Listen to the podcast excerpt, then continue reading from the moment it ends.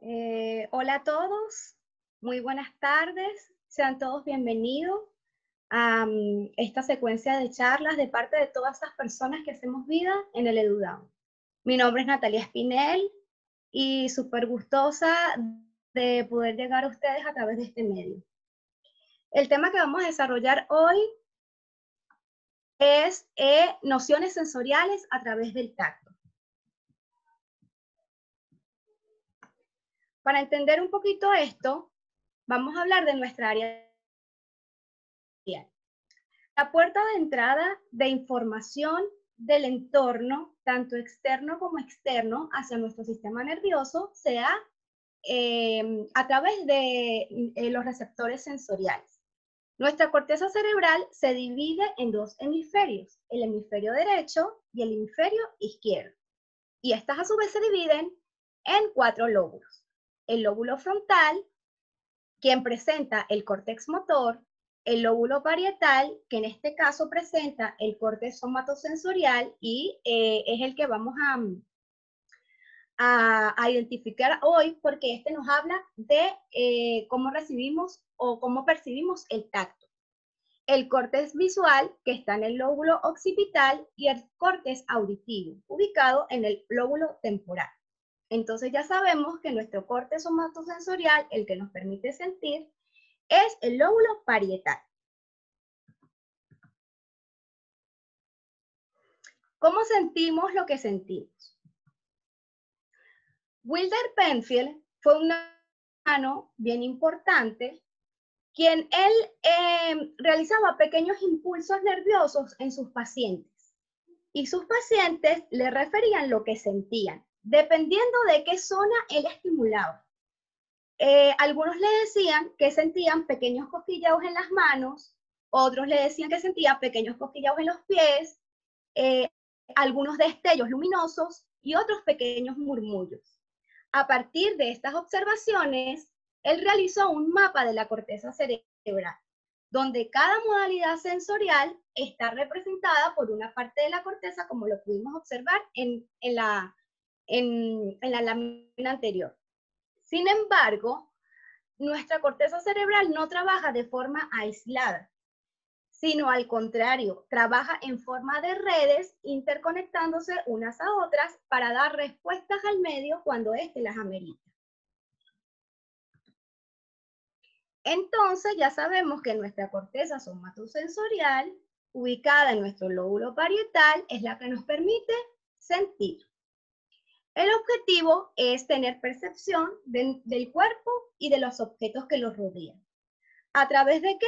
De nuestras vías sensoriales, como el tacto, que nos indica la presión, la, la propiocepción, que nos habla de nuestro cuerpo, el desplazamiento, nuestros movimientos, la nociocepción, que nos habla de la percepción de estímulos dolorosos, y la termocepción, que nos indica la temperatura. ¿A través de qué? De nuestros receptores sensoriales ubicados en nuestra piel. ¿Y cómo procesamos esta información? Esta información se realiza a través de un estímulo que va hacia nuestros receptores sensoriales y que comienza un viaje para llevar esa información, que básicamente la realizan nuestras neuronas haciendo sinapsis, entendiéndose como sinapsis la comunicación que hay entre ellas o la conexión que hay entre ellas para llevarla a la corteza cerebral. De esta manera, procesar el impulso nervioso y ejecutar una respuesta. Es importante entonces eh, definir los conceptos de sensación y percepción. La sensación se define como la respuesta de los órganos sensoriales frente a un estímulo, mientras que la percepción es el proceso mediante el cual el ser humano siente, selecciona, organiza e interpreta los estímulos para adaptarlos a sus niveles de comprensión. Por ejemplo, si yo voy en un auto con un niño chico y nos detenemos frente a un semáforo en rojo, yo le voy a preguntar a él o le puedo preguntar a él qué color o qué él está viendo y él me va a indicar que él ve el color rojo, ¿sí? Ese simplemente va a ser su respuesta. Mientras que para mí, el semáforo y la luz roja me indica que yo debo detenerme porque en la otra vía vienen autos y puede haber un accidente. Quiere decir que la percepción es la integración de ese todo que tiene que ver con experiencias previas y además e incluso puede ver también con, la parte cultural. Eh, por ejemplo, si yo viajo a otra región o viajo a otro país, eh, yo puedo percibir algo totalmente diferente a los que perciben las personas autóctonas de esa región. Entonces, el desarrollo sensorial tiene que ver con la sensación y la percepción como un conjunto de estructuras encargadas de recibir, transmitir e integrar esas sensaciones táctiles, visuales, etc. ¿Por qué? Porque en el comienzo del aprendizaje no hay nada en nuestra mente que primero no pase por todos nuestros sentidos. Primero pasa por nuestros sentidos y después llega a nuestra mente. Y a partir de la cantidad de información que recibe el niño, este podrá dar respuestas adaptadas a las condiciones del medio o del entorno.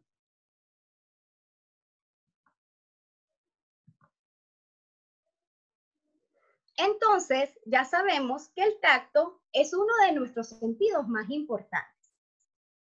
Es importante saber que el tacto es uno de los primeros sentidos que se desarrolla en el ser humano. Está activo desde antes del nacimiento. Las que son mamás y los que son papás y han tenido la oportunidad de ir a consultas médicas en el embarazo, pueden observar cómo el bebé juega dentro del vientre, con el, con el líquido amniótico, con el cordón umbilical, incluso cómo se chupa el dedo. El tacto también nos permite realizar destrezas para sentirnos cómodos y seguros. Si yo voy caminando y siento que me voy a caer o que voy a tropezar, lo primero que yo voy a hacer es tratar de sostenerme de algo, ¿verdad? O agarrarme de algo. Entonces, el tacto me proporciona seguridad. Los bebés aprenden acerca del mundo a través del tacto sus primeros contactos es eh, con esas figuras de apego, ¿verdad? Eh, que son eh, mamá, papá, familia, las que están cercanas a él, también sus primeros juguetes y también lo que él se lleva a la boca. A partir de todas esas experiencias, él va aprendiendo las diferencias entre las cosas.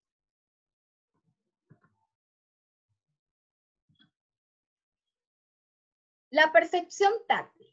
Para Garrido, es la capacidad que permite a los individuos recepcionar, interpretar e integrar las, las sensaciones recibidas por las terminaciones nerviosas situadas en nuestra piel. Tiene dos objetivos principales, la discriminación táctil y el reconocimiento táctil.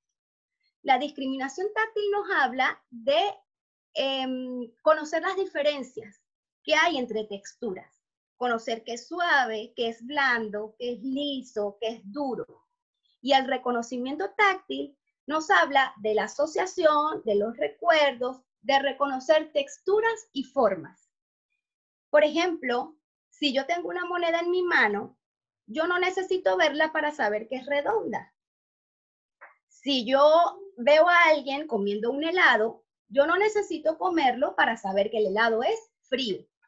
O si veo a alguien tomando una taza de té, no necesito tomar también para saber que la taza de té o el té está caliente. De eso nos habla el reconocimiento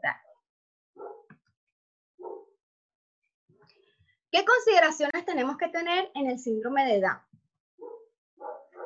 El síndrome de Down presenta dificultad en la percepción porque su cerebro no filtra adecuadamente la información. Entonces, vemos aquellos niños que son hipersensibles o hiposensibles.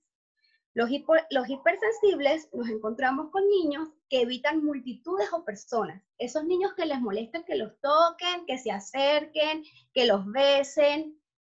También eh, observamos niños que presentan dificultad a eh, o sensibilidad a determinadas texturas. Los que no les gusta usar calcetines, los que les molesta la etiqueta. También tenemos eh, esos niños con falta de habilidades sociales.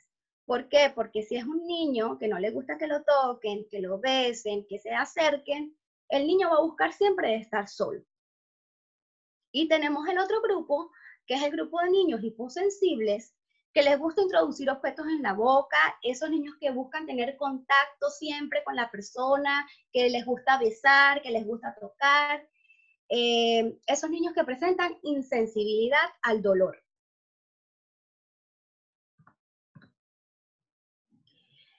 Eh, ¿Cuál es mi, mi, mejor consejo en este caso? Cuando nos, cuando nos encontramos con alguno de esos dos niños. Acudir a un especialista. ¿Cuál es el especialista en este caso? Es el, es el terapeuta ocupacional. Un terapeuta ocupacional que tenga conocimiento en integración sensorial. Él realizará una evaluación y a, través de esa evaluación, él obtendrá el perfil sensorial del niño y con ese perfil sensorial, él va a saber qué área y qué estrategias debe aplicar para ese niño.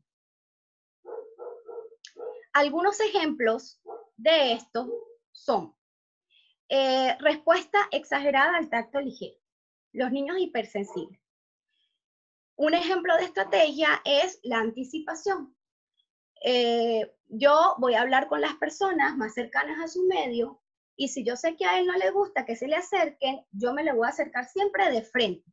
Y también que las personas que estén a su alrededor, cuando se vayan a acercar, siempre lo hagan de frente para que él sepa y esté anticipado que alguien va hacia él. Eh, otra estrategia sería actividades de propiocepción. Eh, esas actividades que tienen que ver con el movimiento de los músculos como tirar de un carro, cerrar puertas pesadas. Eh, también tenemos el tacto con presión profunda, es el de, el de utilizar ropa ajustada, poner mantas pesadas o ropa pesada también. Otro ejemplo sería el de la relación con la ropa. Un ejemplo de estrategia es la estimulación mediante presión constante con tejidos apretados. Por ejemplo, esas calzas que se ponen para, para andar bici, que son, que son ajustadas y, apretadas. O un, o, un top debajo de la ropa. Algunos materiales son más tolerables que otros. Por ejemplo, el algodón es un poco más tolerable para, para esta estrategia. Tenemos otro ejemplo que es el niño que evita las rutinas de aseo, que no le gusta cepillarse los dientes, que no le gusta cepillarse el pelo, o que no le gusta cortar. Eh, una estrategia sería animarle a hacerlo por sí solo, porque así el estímulo es más, es más soportable para el niño cuando él lo hace solo que cuando se lo hace otra persona. Eh, también se puede reducir este estímulo con presión profunda. Por ejemplo, mientras el niño abraza un peluche o una pelota, yo le cepillo el pelo. O mientras él em, tira de alguna, de alguna cuerda gruesa, eh, es recomendable también cortarle las uñas en agua caliente, porque el agua caliente tiende a que se sientan menos, a poner las uñas más blandas. Y tenemos el otro grupo de niños, que es el que busca sensaciones, busca abrazos fuertes, el niño que choca con muebles, que trepa por espacios pequeños. Estos niños necesitan de disponer de un tiempo fijo dentro de su rutina con actividades sensoriales. También es recomendable eh, las actividades de propiocepción. Por ejemplo, empujar eh, eh, el juego de la carretilla, llevar objetos pesados, llevar el mercado, empujar el carrito del mercado. ¿Qué actividades en casa podemos eh, realizar para estos niños?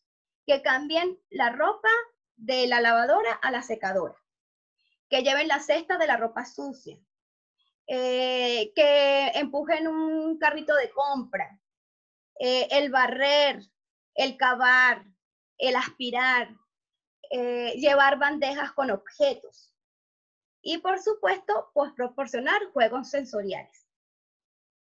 Estos son algunos ejemplos y algunos ejemplos de estrategia. Entonces, la estimulación sensorial es básicamente eso, una serie de actividades a modos de juegos. ¿Para qué?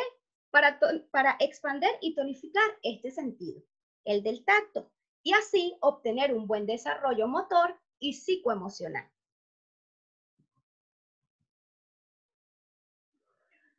¿Cuáles son los roles de la estimulación táctil?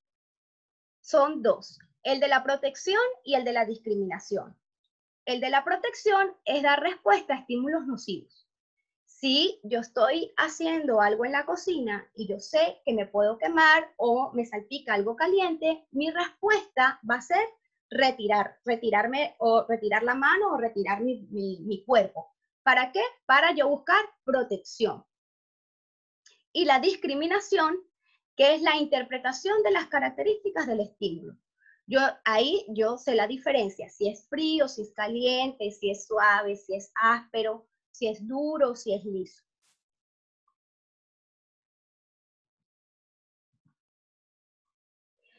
¿Qué aspectos es importante considerar? El material debe ser variado. ¿Para qué? Para yo buscar la atención del niño y cómo presentar los materiales para que el niño se sienta motivado y quiera participar en la actividad.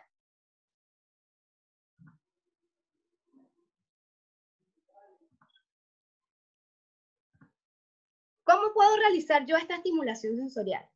Bueno, la vamos a realizar desde bebés, porque ya sabemos que el tacto es uno de los primeros sentidos que se desarrolla en el niño. Entonces, yo desde, desde bebés, yo voy a realizar esta estimulación. Los masajes. Esta actividad permite que el niño vaya creando conciencia de su propio cuerpo. Cuando yo voy tocando y haciendo masajes al niño, yo le voy indicando qué parte del cuerpo le estoy tocando. Estas son tus manos, estas son tus pies, esta es tu cara. Y así el niño va creando conciencia de su cuerpo.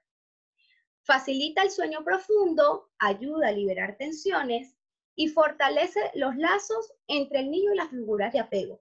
¿Por qué? Porque se da el contacto de piel a piel. Además podemos ver muchos juguetes sensoriales como las pelotas, los rodillos, los cepillos, y cada uno eh, da una sensación diferente. Tenemos esta otra actividad que es explorar diferentes texturas de la naturaleza. Esta actividad permite recibir y discriminar diferentes tipos de sensaciones al tacto y además permite proporcionar información del medio ambiente. Aquí vemos niños introduciendo los piecitos sin media, sin nada, porque la idea es eso, que ellos tengan contacto con la textura. Eh, en la tierra, en flores, en hojas, en agua, arena, con el pasto, que corten pasto, eh, que puedan llenar, eh, esta actividad a ellos les gusta mucho. De hecho, los niños buscan, buscan estas sensaciones. Tenemos esta otra actividad que es incorporar alimentos. Em, esta actividad, algunas personas cuando ven que sus niños están jugando con la comida, lo primero que piensan es, no, va a ser un desastre, te vas a ensuciar y, y debemos dejarlos, porque eh, es su manera de explorar lo que ellos están comiendo y de explorar eh, los materiales que usualmente ellos tienen en, su mano. Incluso a veces hay mamás que prefieren darle la comida para que no se ensucie. Entonces, eh, tenemos que darle la oportunidad a ellos de que ellos exploren, de que sientan.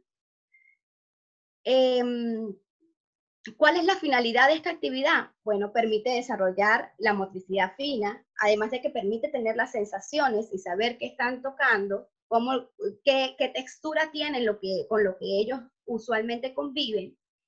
Eh, permiten eh, desarrollar conceptos matemáticos, porque yo ahí le puedo decir al niño, mira, es redondo, es largo, es corto.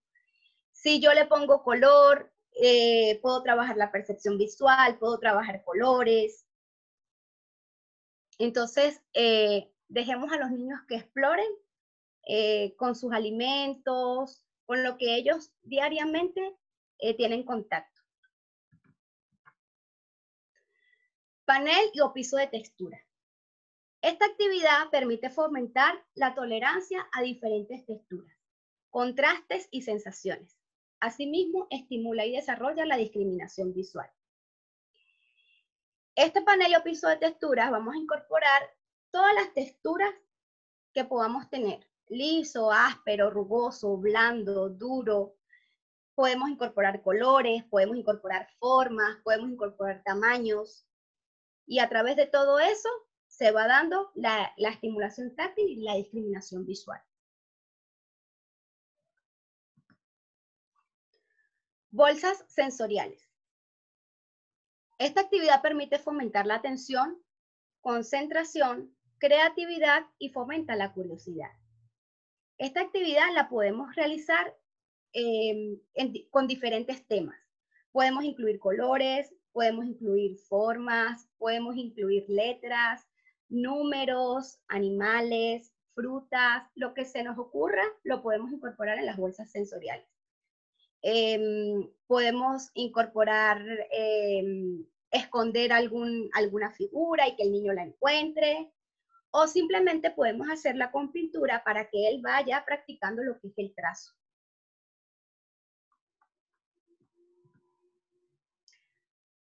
Descubre el objeto. Esta actividad permite el reconocimiento de objetos según su forma, tamaño y textura a través del tacto. Además, desarrolla la memoria táctil. Eh, aquí tenemos cuatro actividades que podemos hacer. Reconocer objetos con los pies, además que se va a hacer en forma de fuego y a los niños les va a encantar. La caja de sorpresas, eh, también la podemos hacer con una bolsita, una, bolsa donde no se vea qué objeto hay adentro. Em, y la idea es que él vaya reconociendo qué objeto hay sin necesidad de verlo, que sea con el tacto. Reconocer objetos en la espuma. Entonces aquí ya vamos a trabajar también lo que es la espuma, el agua y reconocer objetos con los ojos vendados. Caja sensorial. La caja sensorial particularmente me gusta muchísimo porque es una actividad eh, muy amplia. Permite desarrollar la motricidad fina permite los movimientos de vaciado, llenado y traslado de objetos. Potencia la concentración, el lenguaje y la relajación. Esta actividad eh, la podemos hacer bien variada. Yo puedo ir cambiando mm, el, el, contenido de la caja. Por ejemplo, si uso porotos, lo puedo ir cambiando por arroz, o si uso porotos negros, lo puedo ir cambiando por porotos blancos. La idea es que em, el niño tenga cómo vaciar, cómo llenar, eh, cómo, cómo, hacer arrastre. Eh, por ejemplo, ahí tenemos una actividad donde él va arrastrando los legos. Además que podemos incorporar temas. La podemos, eh, por ejemplo, ahí tienen em, el tema de los tractores. Podemos incorporar autos, podemos incorporar dinosaurios, podemos incorporar un jardín. Y la idea es esa, que el niño vaya siendo llenado, vaciado y traslado de objetos. Eh, podemos incorporar colores, frutas, animales. Esta actividad es súper, súper amplia para que la imaginación se extienda ahí. Y además que a ellos les gusta mucho la sensación que da el poroto y el arroz.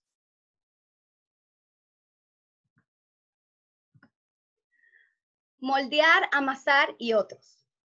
Esta actividad permite la coordinación de los movimientos del cuerpo y asimismo desarrolla la motricidad fina. Aquí vemos varias actividades que podemos hacer con masa o plasticina. Amasar, rellenar, marcar, introducir objetos con plasticina, cortar plasticina. Em, esta actividad también es bien amplia, pero y a los niños les gusta muchísimo también. Así que tienen variedad. Cálido y frío. Esta actividad permite crear respuestas a diferentes estímulos, tolerancia a las sensaciones y temperaturas y fomentar el descubrimiento y la creatividad. Eh, aquí vemos una primera actividad que es pintar el hielo, donde la niña va a ver eh, que se puede pintar en gran variedad de, texturas. también va a tener contacto con el hielo y va a tener contacto con, y va, a saber lo que es la variedad de temperaturas, de frío, además que el hielo también es duro, entonces ahí eh, va, a tener esa, esas sensaciones y esa discriminación. Tenemos otra actividad que es el de descubrir objetos en hielo. Eh, también podemos hacerla con muchísimos temas. Podemos incorporar letras, autos, dinosaurios en este caso, frutas. Y vamos a proporcionarle botellitas de agua tibia para que el niño vaya descubriendo por sí solo eh, qué objetos hay dentro del hielo. Entonces ahí él va, él va a tener contacto con las dos temperaturas, con lo que es el frío y el tibio. Y tenemos esta última actividad que es eh, pintura de hielo. Esta pintura de hielo es súper fácil. En, los mismos, en las mismas cubeticas de hacer hielo podemos introducir la pintura con una paletica. Y eh, cuando ya esté listo, que esté congelado, la sacamos, como la vemos ahí, y el niño va a poder pintar con el hielo. Y es súper entretenido y a ellos les va a encantar.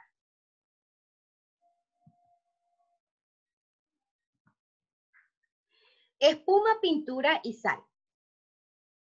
Esta actividad permite el placer de sentir. Otorga experiencias táctiles y conciencia del contacto.